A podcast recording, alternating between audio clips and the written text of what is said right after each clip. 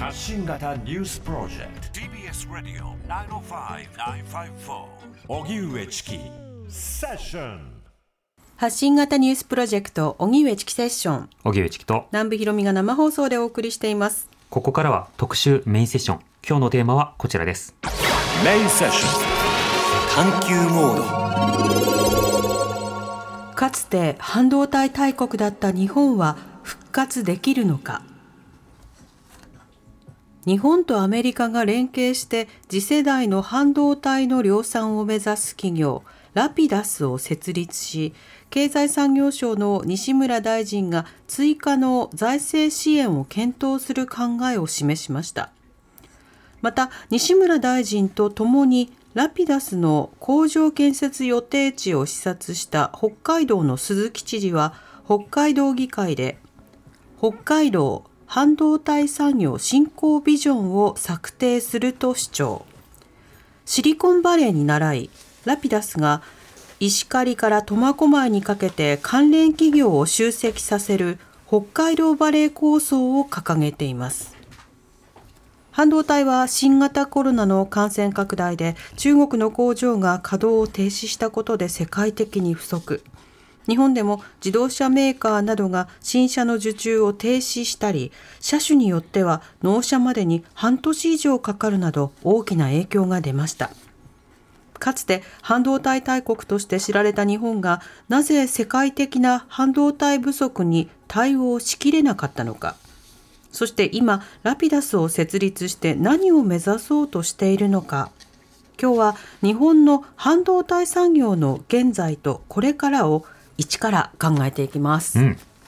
ではゲストをご紹介しましょう。えスタジオにお越しいただきました日経クロステックエレクトロニクス記者の久保田龍之介さんです。よろしくお願いいたします。よろしくお願いいたします。はい。お願いします。久保田さんは普段はどういった記事を書いたりして、えー、様々な活動をどういうふうにされてるんですか？あそうですね。普段はあの日経クロステックという技術系のメディアでしたりあるいは日経エレクトロニクスという電気業界のあの業界誌で記者をしておりまして、うんその中で、えー半導体を中心に取材を進めております。はいテック業界では最近特にどんなことが話題でどんな記事がよく読まれるんでしょうか？そうですねあの中でもあの私が取材している半導体は今でもあの世界的なトレンドにもなっておりますし、うん業界の中でも注目の分野です。なるほど。その半導体というと、例えばチャット GPT とかツイッターとか、多くのユーザーが使っているものに関しては話題になりやすいというイメージですが、半導体ってちょっと見えにくいようなところがありますよね。それでも多くの人が読むんですか？そうですね。半導体ってあらゆる電化製品に使われていまして、うん。例えば先ほどおっしゃったあのチャット GPT でも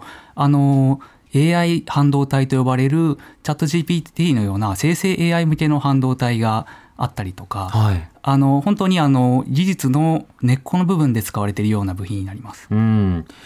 よく半導体と聞きますが、半導体って何ですかって質問された時に答えられるという方はどれだけいらっしゃるでしょうか私も自信がありません。ということで、久保田さん、半導体って何でしょうか？あはいそうですね半導体というのは、まあ、定義としましては電気が流れたり流れなかったりする物質のことです。うんまあ具体的にはシリコンのような物質ですね。はい。でその、えー性質がどんな、えー特徴を生むかというと例えば電気が流れなかった時に0流れた時に1のようなデジタルデータに変換できますので、うんそこから、えー計算書につなげることができるという点があります。はい。えーただですねあの一般的にあのニュースなどで半導体という言葉が出た時は、えー IC チップという部品を指していることが多いです。これは、うんえー半導体の性質を使った、えー部品ですね。はい。で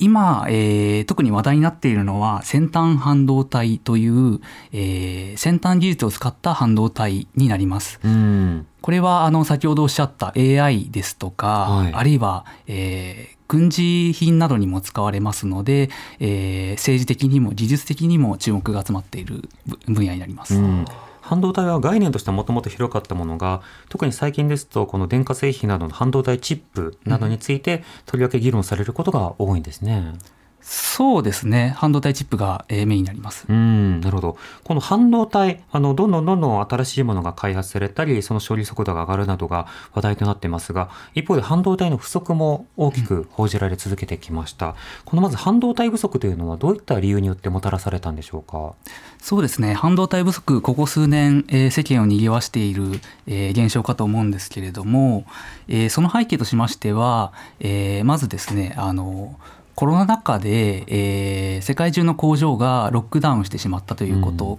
えーそれからですねあの特に、えー日本の半導体工場などで火災が相次いでしまった。そういったあの複合的な要因が重なりまして、はい。えー半導体が作れなくなったということ。そしてあのコロナ禍で、えー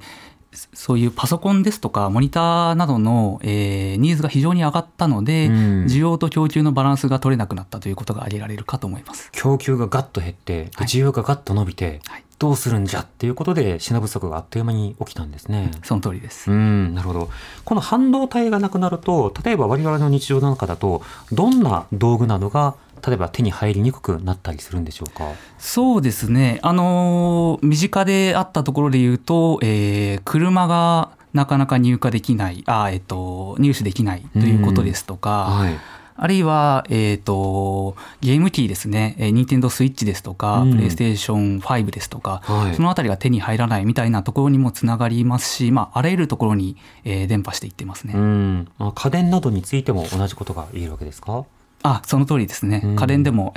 さまざまな、えー製品で起こっていると思います。うん。で、この半導体なんですが、今はどこが多くのシェアを占めている国ということになるんでしょうか？はい、えー半導体のシェアですね。うん。えーシェアで言いますと、えーまあ、韓国ですとか、はい台湾のようなアジアの国々、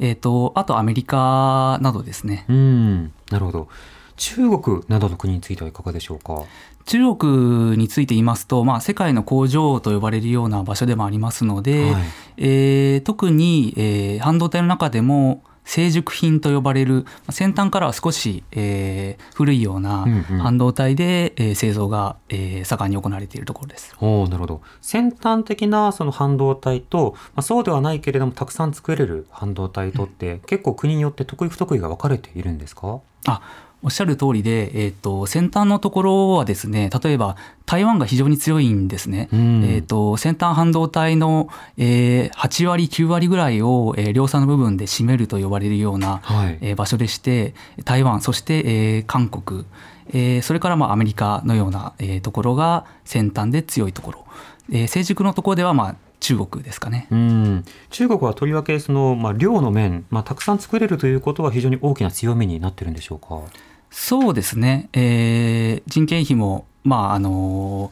比較的低いですのでそのあたりで、えー量産を担ってきた土地になります。うんそんな中、半導体大国としてかつては知られていた日本ということなんですが、いつ半導体大国だったんですか、日本は？それはですね、えっと、一番黄金期と呼ばれていたのが1980年代ですね。はい。この頃は、えー半導体のシェアで世界の半分を取っていたというふうにも言われています。うん、半分。はい。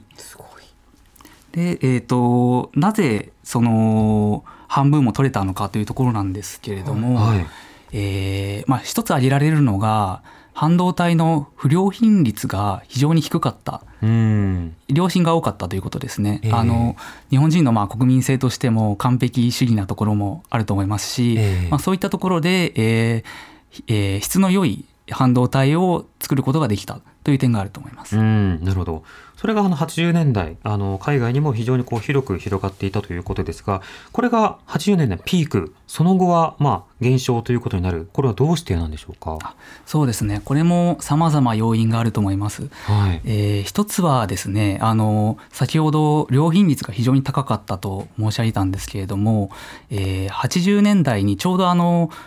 えーパソコンが流行しだしまして、うんこれの場合あの何でしょう、えー多少、えー良品率が低くても、えー製品の値段が、えー低いもの。つまり、えー、と良品率が非常に高いとそのはい分コストも上がってしまうんですね。うん。そのため、えっと、例えば韓国のサムスンなどが、えーひ性能はそこそこで、えーコストは安いという半導体を出してきて、はいそれで追い抜かれてしまったというところが一つあります。うん、なるほど。競争の強みを、まあ、一つその失ったというか、あの安くて、しかしながらまあ若干壊れやすいところはあるかもしれないけど、それでも多くの人たちはそれを望んだわけですか？そうですね。特にパソコンの時代では、えーうん。そういう状況がありまして、ええ。で日本の半導体としてはそのパソコンという新たなトレンドにうまく対応できなかったということが、えー今の衰退につながったとも言えると思います。うん、これ日本ではその家電メーカーをはじめとして電機メーカーあのたくさんあると思うんですがどうして80年代90年代そのパソコンの競争には敗れていくことになったんでしょうか？そうですね。あのー特に日本の半導体が、えー得意としていた DRAM という半導体製品があるんですが、はいこれがまあ、えっ、と、韓国のサムスンもちょうどその DRAM 製品を非常に、えー開発量産を始めてきた時期でして、うんサムスンの方が、えーより安い製品をはい世に出せていた。そして、えっ、と、アメリカですね。アメリカ側が、えー日本が特に強いので、その日米、えー日米摩擦の中で、うん。えー日本ではなくて韓国を応援しようという、風向きが出てきたということがあると思います。ジャパンアズナンバーワンがあってでジャパンパッシングがあってその貿易摩擦の中で日本以外と組みたいってアメリカがなっていたんですか？そうそうですね。特にそうだと思います、ん。日本以外、えーとまあ、韓国もそうですし、はい。まあ、あるいは台湾、えーもっと言うとヨーロッパのオランダみたいな国も、えー積極的に支援してきたということがあると思います。うん、これは国としてアメリカが政府として支援してきたのかそれとアメリカ企業のトレンドとしてそうなっていったのかそこはどうだったんですか？あそうですね。表向きはアメリカの企業ということだと思います、はい。ただ背後にアメリカ政府がいたということも、まあ、否めないかと思います、うん、つまり言うなれば大雑把に言うとアメリカが日本から韓国や台湾などにくら替えしたと。そんな時期にちょっと衰退期が重なっていったわけですか？そうですね。まあ、えっ、と、それまでは日本の半導体を使わざるを得なかったうんシェアが非常に高いので、そういった状況から、えーそこから変えるために他国を支援して、そちらの半導体を使うようにしたという、えーそういう、えー風潮が出てきたということだと思います。うんでもそんな中で今度は日本はアメリカと連携してラピダスを設立ということになりますこのラピダスは後ほど説明するとしてどうして一旦日本をスルーしたアメリカがやっぱり日本と作ろうっていうことに今なってるんですか、そうですね。これはまあ、ある意味で手のひら返しのような状況にはなるんですけれども、はいこれがですね、あの昔はあの日米摩擦があったんですが、うん今はえー米中摩擦が非常に活発化しています。はいえーその中で、えー中国がですねあの先端半導体を、えー手に入れてしまうとこれはあのさあ冒頭に申し上げたあの軍事品に使われることになりますので、うんえー中国の軍拡につながってしまうと。はいそれを防ぐために、えー米国は、えー日本のような同盟国と連携して先端半導体を確保しようという動きがあります。うんなるほどまた今ロシアの間でも起こっていることではありますけれどもいろいろな技術や機械や部品などを頼っている国が今対立状況になるとそうした国からいろんなものが輸入できなくなったりいろいろなその競争状況がまあ困難になるということもあると思いますがそれもやはり絡んでいるんでしょうか？そうですね。おっしゃる通りで、えー、と実際にですねあの米中摩擦の中で、えー中国に対して半導体の輸出規制っていうのを非常に活発化させているんですが、はい中国側も、えーそれは黙っておらず、ん。最近ではあの半導体材料などを、えーアメリカなどに輸出しないようにしようみたいな反撃措置も、えー出しています。うんなるほど。そうするとアメリカはアメリカとしてやっぱり中国以外のところと半導体をなんとか確保するっていう課題が出てくるわけですか？そうですね。あの、実際にあの先端半導体の部分では、これがですね、あの先端半導体って、えっ、と、成熟品と非常に異なっている部分がありまして、はいえー例えば、えー日本ですとか、オランダが作る製造装置がなければ、先端半導体が作れないみたいな状況があるんですね。ほその中で、えー同盟国同士で、えーそういったその先端半導体の製造に関わる、えー装置などの部分で強みがある国で、えー同盟を組んでですねで、えーとまあ、同盟国同士で確保しようという動きをアメリカが主導しています。なるほど。でもこれ経済安全保障の議論は今の話を聞いていると結構ブロック経済化していくというかあのそれぞれのあの市場が自由市場ではなくて相当こう身内陣営で固まっていくっていうものが結構自明に今なってるんですね。そうですね特にあの台湾の、えー非常に、えー半導体で、えー量産シェアが高いはい。TSMC という会社があるんですが、うん。そこのあの創業者のモリス・チャンというえー人がいまして、はい。その人はですねあのもうブロック化が進むことで、えーなんでしょうグローバリゼーションは死んでしまったみたいな、うん。えーことは言っていましてそうですね。まあ、そういう意味でも、まあ、政治が非常に絡むような状況になってきているということになります。うんまあ、ブロック経済ではないならば、まあ、クラスター経済というかもうここのグループでなんとなく経済共同体を作っていこうっていうそんな動きになっているのかもしれないですね。はいさてそんな中でラピダスです、アメリカと日本が連携してラピダスを設立ということですがラピダスというのはどういった会社になるんですか？はい、ラピダスはですね、あの先ほど申し上げた先端半導体の、えー量産を担う会社になります。はい具体的には、えー2ナノメートル半導体と呼ばれる、えーとなえー先端の中でもさらに最先端の部品になるんですが、はいそこを、えー日本でまた、えーこれまで半導体先端のところが作れなかった状況から一気にキャッチアップしようとうんいう、えー取り組みを進めようとしています。はい、次世代半導体の量産これがゴールだということですけれども本当に多くの企業が参加しているみたいですね。そうですね、えー、とまず設立のきっかけになったのがアメリカの IBM ですね。はい IBM が、えーそうですねあの2ナノメートル世代の半導体の製造ノウハウを提供しようあ提供しますというふうに、えー日本側に言ってきまして、うんそこから始まった、えー会社になります。はいで設立にあたってはですね出資した8社の、えーと会社がありまして、うん。それはあの NTT ですとか、はい。えーソニーですとかあとソフトバンクといった、まあ、国内業界でもかなり、えー各分野でシェアを持っているような企業が、えー出資しています。うん、トヨタも参加してます。あそうですね。トヨタもです。うん。もうそうそうたるメンツーということですけどどうして IBM は日本にノウハウを提供しますよっていうふうに宣言したんですか、そうですね。これもまあ複雑な、えー要因があると思いますけれども、はい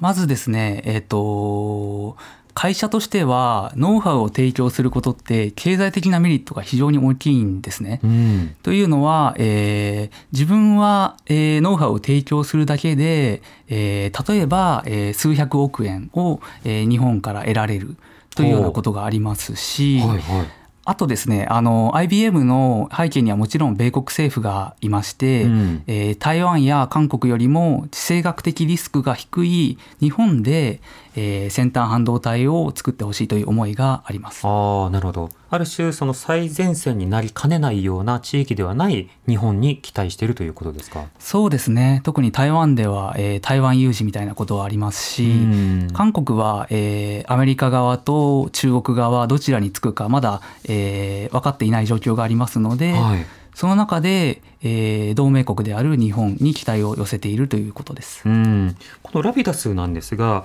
あの米、それからえ日の民間企業だけで行うものではなくて、国からも相当助成が行われるということですけれども、この助成金の位置づけというのはどうなってるんでしょうか？そうですね、えー、とまず額で言いますと、えー設立の時に、えー700億円ぐらいを、えー拠出するということだったんですが、はい。量産までには、えー5兆円がかかることが言われていますので、はい。そのうち2兆円ですね、ええを、えー助成するという、えー予定になっています。なるほど。全体のもう5分の2、結構な金額助成することになるんですね。そうですね、えーさらに、えー2兆円で足りるのかという議論もありまして、はいえー残りの3兆円を例えば、えー上場などで確保しようという計画があったとしても、うん本当に確保できるのかという、えー議論はありますので、ええまあ、今後拡大していくかもしれないという点はあります。確かにそこだけで1兆円単位の株を一気にこう獲得する市場規模をつけるというのはなかなかあのどうなのかというところもありますがこれ出資するのは主に日本政府なんですか？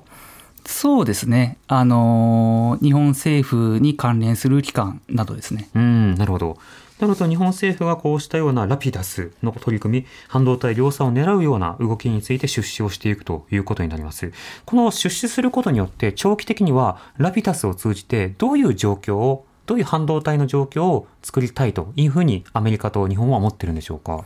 そうですね、えっとまず日本側なんですが、はい。この2ナノメートル半導体非常に最先端で他の、えーサムスンですとか TSMC のような半導体量産で最前線を行くような会社もまだ作れていないような、えーものなんですね。うん。でそこを、えー日本が、まあ、その2社とは少し遅れてですけれども量産することによって、はい例えば国内の、えー AI ですとか、まあ、あるいは、えー、と自動運転みたいなところにこれを、えー積極的に使っていけるようになるうん、うん。という思いが、まあ、日本側としてはあるということです。なるほど。でアメリカ側としてはやはりあの先ほど申し上げた、えーそうですねあの同盟国で先端半導体を確保するという動きがありますので、はい。その中で、まあ、同盟国の一つである日本で作ってもらうというそういう意図があります。うん。先ほどその先端半導体については、まあ、韓国や台湾などがまあ非常に有力なシェア率を持っているという話がありました。これ日本に対してラピダスを通じて活性化することを期待するとなったときに、台湾や韓国の役割そのものは交代するのか、それとも役割分担になるのか、そこはどうなっていくんでしょうか？そこは非常に難しい点ですね。はいあのまあ、アメリカとしては、えーまあ、ある意味日本に保険みたいな役割を、ほえー期待しているところもあると思うんですね。う。はい。というのは例えばその台湾などで何かが起こった時に、えー先端半導体を確保できなくなる、うん特にあの台湾あの8割9割先端半導体を作っている国でもあ地域でもありますので、はいそこが作れなくなった時に保険として日本がいれば、えー安心できるという面はあると思います。うん。それこそ防災グッズのローリングストックではないですけれども、いざという時に頼まれて、じゃあ作ります。でもそれまでは別に市場に流通してません。だと、あまり意味がないので、当然だから日本としては、あの、恒常的にいろんな市場のシェア率を高めていきたいというのはありますよね。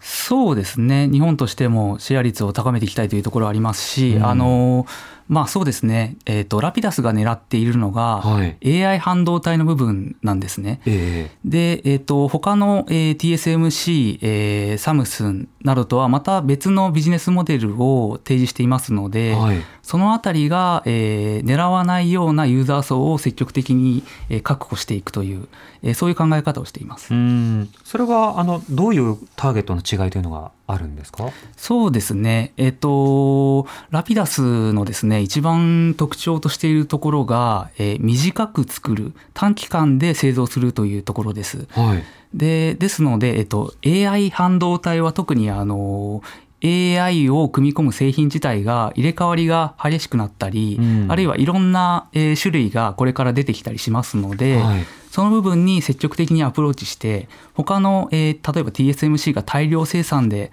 あるところを少量多品種を狙って、えー作っていくと。はい。そこを欲しい、えーユーザーが、えーラピダスに、えー発注するというようなことに、えーを狙っています。ほう。短期間で作る。でも量産である。でもあの小規模であの分散型ということでいうと結構オーダーに合わせていろんな半導体を作っていくことになっていくんですか？あどうなんですか？おっしゃる通りですね。あのー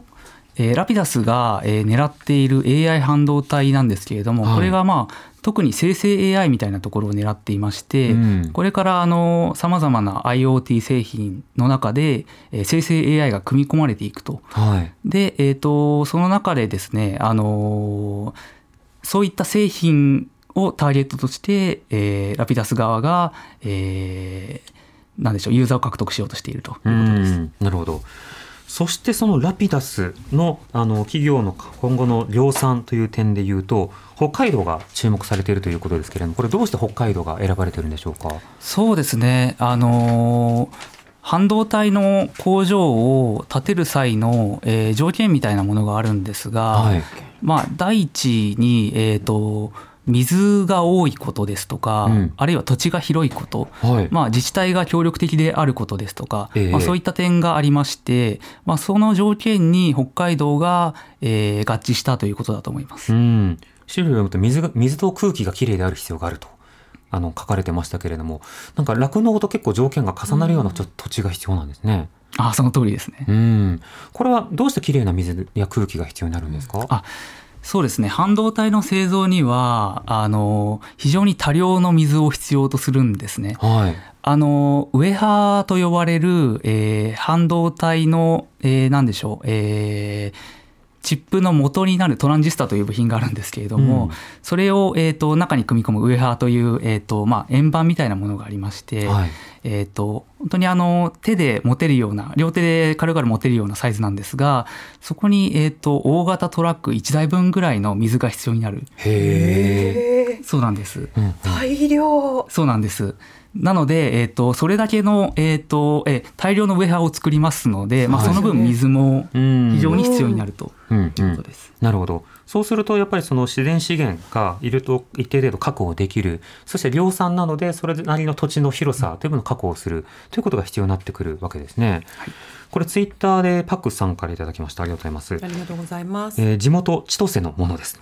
工場が稼働すると工場だけで5000人家族合わせて1.5万人と言われているので9万人半ばの千歳市の人口が10万人を超えると見られています今は建築系の人材需要があるということですと、まあ、工場設計もそうですしえーそこで労働するとなると、まあ、持続的なえー産業えーそれからまあ関連の飲食店なども含めてねいろんな、はい、地場産業などへの影響もあるということです。そのマーケットだけではなくて、こうした地域の経済に与える影響というのも大きいんでしょうか？あ、おっしゃる通りでして、えっ、と、半導体工場、特に先端の部分になりますと、はいえーその周囲には関連するメーカーが非常に集まるということがまずあります。うん、で工場自体でも、えー、とおっしゃったようにあの工場建設のために非常に人員が必要になったりですとか、はい。あるいは、えー、と部品が必要になったりですとか、うんうんまあ、そういった点で、えー、と経済が潤う効果もありますし、はいえー雇用も確保のために、えー活発に動くということですね。うん。さまざまなその地域活性と連動する点にはなるわけですよね。あはいおっしゃる通りです。うん、でここで一つ疑問なのはそのシリコンバレーのようなものってよくあの作ろうっていう話は出てくるじゃないですか。でその時その時にシリコンバレー的なものって日本でも話題にはなったと思うんですよ。六本木がそうなるのかとかその前はあの渋谷ですよね、うん。渋谷が昔ビットバレーと名乗り出して、うん。まあ、渋谷が名乗ったわけじゃないんですけど 渋谷に集まってきたテック界隈あがいやビットバレーでこっからはねみたいな話があったんですがシリコンバレーってそもそもし自然発生的にできたのかそれともある程度その国策あるいはその地域振興策としてできたのかそれによってもそこを目指せるのかどうかの方法も変わってきそうですがどう見てますか？ああそのあたり、えー、とシリコンバレーがどういう経緯で、えー、と発展していったのかっていうことは詳しくないのであのこれから取材する必要がありますが、うん。えっ、とまあこれはですねあの北海道バレーっていう名前が、はい。まあ、ちょっとどうなのかなっていう部分はありまして。うん言いやすくはないですね。言いやすくはないですね。うん あの北海道に関してはそういうラピダスっていう、まあ、象徴的な、まあ、ある意味国家プロジェクトみたいな、えー目的がありますので、はいその周囲に、えー、ともしその量産が、えー軌道に乗れば、えー周りにメーカーは確実に集まってきますし、うんあるいはその周囲にあの北海道バレー構想でえーデータセンターの施設などもはい作る予定ですので、うんそのあたりは期待はできるんじゃないかなと思ってます。つまりラピダス以外にもすでにいろいろな構想が進み始めてはいるわけですか？そうですね。あの基本的にあの最先端半導体の周りってあの、えー半導体製造装置のメーカーですとかあるいは材料メーカーなどが集まるようになっていますので、うん。まあ、そのあたりはもちろんあの周りに出てできてくるでしょうしあるいはその北海道バレー構想の中でさまざ、まな取り組みが今構想されてます。うんなるほど。リスナーの方からこうした熱いメールをいただきました。はい、えー匿名希望の自称元 IC デザイナーさんからいただいたメールです。どうもありがとうございます。大学卒業後に外資系半導体会社と自動車会社を経て2年ほど前に定年退職しました。両企業とも生え抜き重視で上司の転職や出世競争の影響を受けて EDA 開発などなど組織を転々としてしまいました。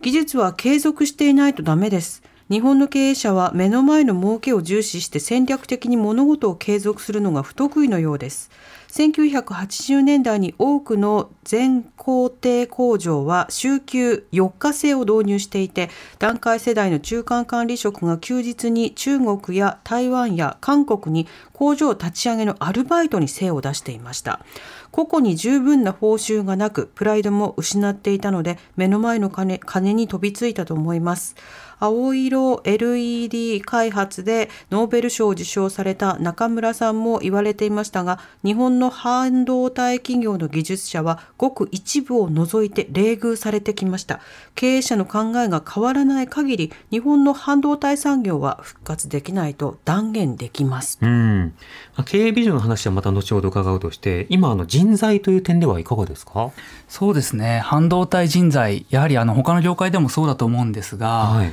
非常に足りていない状況があります。うんで。その中で、えー半導体人材を欲しいという人はもちろん、えっ、と、様々、えっ、と、かなり、えー高い確率であるんですね。えでその中で、えー例えばラピダスって最先端の半導体を作るところですので、えーそれに対応できるような高度な、えーエンジニアの方々をどう確保していくか。そのあたりは例えばその大学で半導体学科を作ったりですとか人材育成の策が今後非常に必要になると思います。なるほど。まあ、それに加えてそのでは教える人材とかメールにもありましたけれども、継続的にやってきた人が必要だということですけれども、こうした方々というのは現在は労働市場にはいらっしゃるんですか？えっ、とそうですね。あの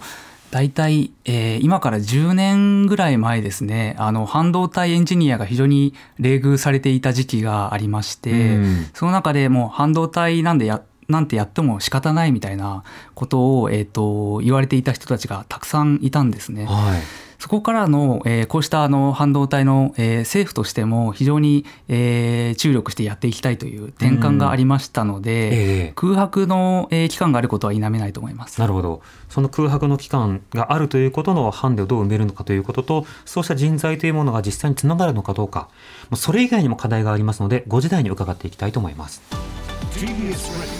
荻上チキ。セッション TBS Radio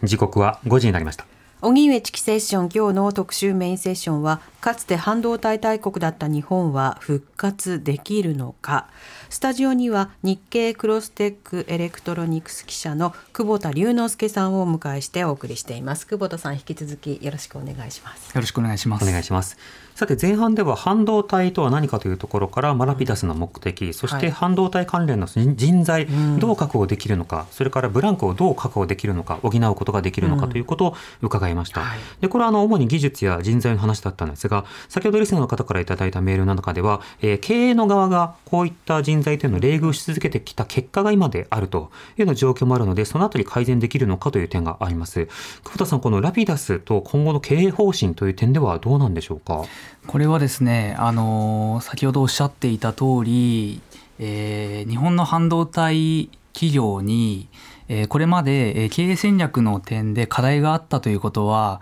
えーあると思います。うんえーまず、あのこれまでの半導体企業って、あのまあ、主にあの電気の最終製品も手掛けていたきたような、はいえーメーカーだったんですね。まあ、その中で半導体って結構あの金食い虫の点があるというかうん。コストが非常にかかる。でその上でえーシリコンサイクルと呼ばれる4年に一度の半導体市場のあの上下の部分がありまして、はい。その部分で、えー、と半導体に本当に金を使ってもいいのかみたいな、えー考え方で、えー冷遇本当に冷遇されてきたようなところもありますし、ええ。あとはあのですねあの半導体メガトレンドと呼ばれる半導体市場を牽引してきた技術があるんですね。うんあの80年代だったらあのパソコンですね。えで、えっと今は例えばスマホみたいなものがそうなんですが将来的にこれがどうなっていくか、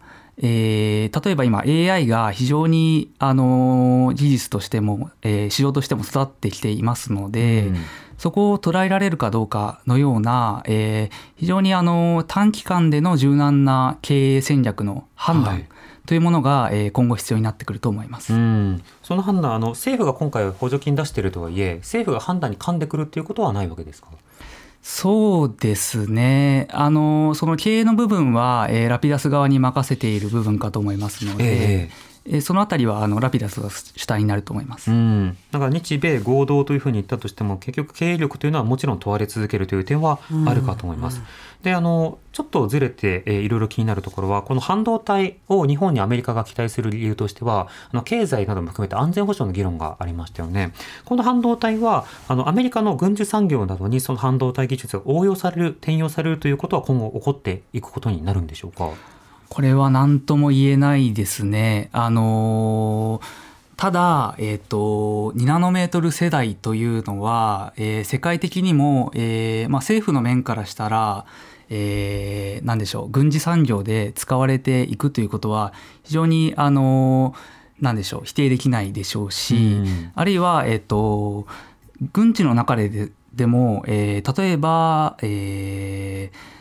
なんでしょう膨張ですとか、はい電波妨害みたいなところに使われるロボットでここであのこのロボット例えば自動運転だったとするとその自動運転の部分にこの日本の2ナノ世代の半導体が使われたりですとかそういったところはまあ十分あるのではないかなと思います。うん、それがいわゆるその防衛用だったりあるいはあの偵察用だったりするのか攻撃用だったりするのかその範囲というものは今後の中でどう決まるかということになるわけですか？そうですね、まあ、そのあたりは、まあ、ラピダス側がユーザーをどう確保していくかっていうことに、関わってくると思います。なるほど。それからもう一点あの先ほどツイッターでもいくつかあったんですけれども大量の水を使って、まあ、工場を建てるとなった時にこうしたあの半導体工場というものはあの環境負荷というのはどうなのかという点についてはどうですか、そうですね。環境負荷は、えー、と確実にあるところですので例えばうん TSMC などは再生エネルギーを活発に使ってはい再生負荷を極力低くしようという考え方ですとか、うん。ラピダスも、えー、とグリーンな、えー量産ということを目指していますので、ええ。まあ、北海道の再生エネルギーを今後使っていくという方針になるかと思います。うん、またラピダスに本当そのさまざまな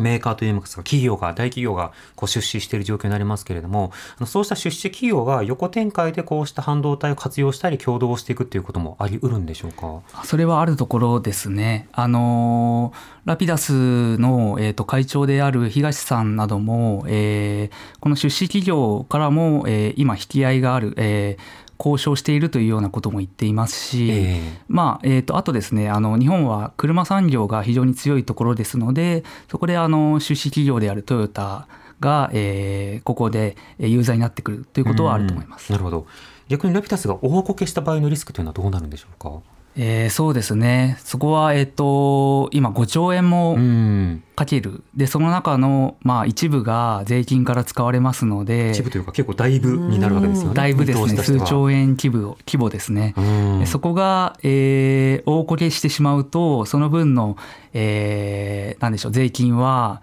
えーペイできないということになりますし、うん、我々が被るということにもなるわけですよね。そうなりますね。うんあと、えっ、と、日本の産半導体産業全体としても、実はこれがあのラストチャンスというふうに呼ばれていまして、うんえー例えば、えー、と先ほどの80年代の黄金期の頃にエンジニアだった方が、えー今定年退職、えー退職前で、えーうん。残っている人もいるわけですね。ギリギリ引き継げるよというタイミング。そうですね。うん。ギリギリで、えーそういった方々が、えー若い世代に引き継げる、えーラストチャンスになっていますし、うん。あるいは、えー今あの新たな半導体技術が芽吹いてきている段階でしてそこでスタートラインが引き直されるというような状況がありますので。今後について知るために今の前提知識を踏まえた上で、はい。まあ、ニュースを追うことがはい必要ですね。より詳しく掘り下げたい方日経 BP から発売されている新刊半導体立国日本の逆襲2030し復活のシナリオに